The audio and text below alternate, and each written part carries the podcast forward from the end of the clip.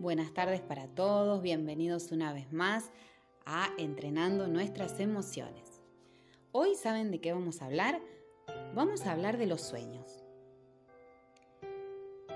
Muchas personas no saben bien lo que quieren. Hoy desean algo, pero al otro día no están seguros si siguen pensando lo mismo.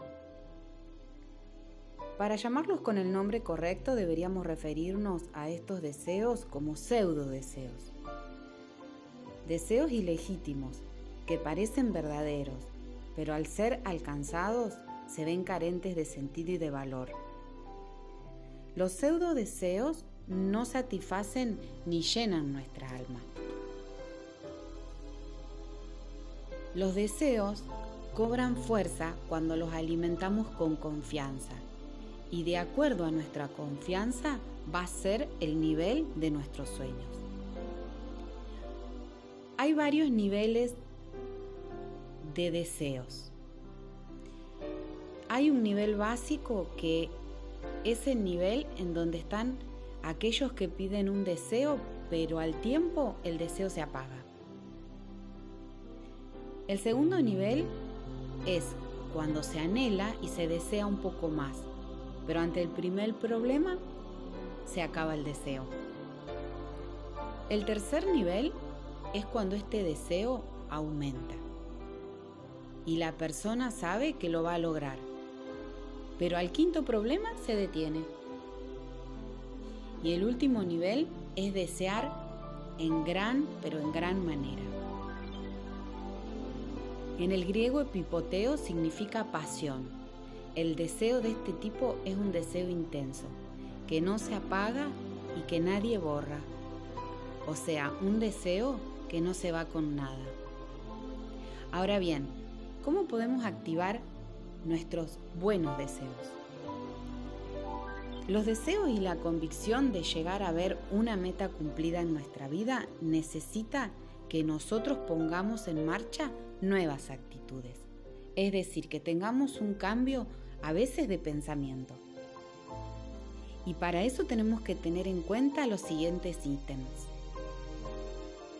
no permitir tener pensamientos negativos cuando comenzamos a desear algo. No bloquear nuestras acciones por esos malos pensamientos. No permitir que nos controlen nuestra vida y que no nos controlen nuestra voluntad. Porque la voluntad es el deseo y no podemos darle ese poder a ninguna otra persona, si no será difícil llegar a la concreción. Otra cosa importante que tenemos que saber es que nuestras palabras tienen mucho poder. Tienen o un poder de construir un vallado que proteja nuestro sueño, o también pueden tener poder para que lo que soñamos tanto tiempo se destruya con palabras de menosprecios que aceptemos en nuestra vida. Las palabras de desamor que nos decimos a nosotros mismos o que permitimos recibir de los demás nos llevan al autoboicot. Voy a recordarte muchos ejemplos de personas que fueron, eh, es decir, recibieron palabras que podrían haber boicoteado sus sueños y no fue así. No sé si se acuerdan de Thomas Edison. Por ejemplo, se le quemó el laboratorio y mm, perdió millones de dólares. ¿Y saben que le preguntaron qué iba a hacer y qué contestó? Dijo, comenzaré a construirlo mañana por la mañana. Miren qué poder tenía en su decisión. Por ejemplo, en 1920, cuando se inventó la radio, Dijeron, esta caja no tiene el menor valor comercial. ¿Quién pagaría por enviar un mensaje a nadie en particular? Y hoy vemos el valor que tiene la radio para muchas vidas, incluidas para mí que estoy enviando este mensaje. ¿Verdad? ¿Saben qué dijo la compañía Decca al rechazar a los Beatles? Dijo, no nos gusta el sonido de las guitarras que tienen y no creemos que el futuro de los grupos que las utilizan sea bueno. Y también los Beatles sabemos que llegaron a hacer gran historia y a hacer cosas muy buenas. Había un jugador de golf llamado Arnold Palmer que decía, si pensás que estás vencido, lo estás. Si pensás que no te atreves, no vas a poder. Si te gustaría ganar, pero pensás que no podés, con certezas no lo vas a hacer.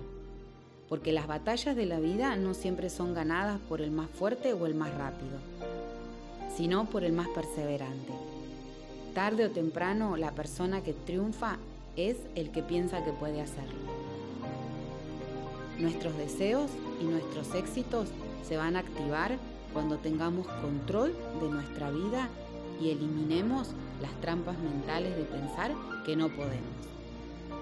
Recordemos que estamos capacitados para soñar, que si no nos permitimos hacerlo, vamos a ser las mismas personas a los 20, a los 40 y hasta los 80 años. Porque lo que hace que una persona crezca es que siempre tenga nuevos sueños. Bueno, vamos dando por terminado este micro del corazón donde aprendemos siempre juntos muchas cosas y seguimos creciendo en nuestras vidas. Y espero que a partir de este mensaje de hoy puedas desarrollar esos pequeños sueños que quizás están guardados muy dentro de tu corazón y que no te animaste a hacer en algún momento de tu vida, pero siempre hay un nuevo comienzo. Te espero la próxima cita de Entrenando nuestras emociones.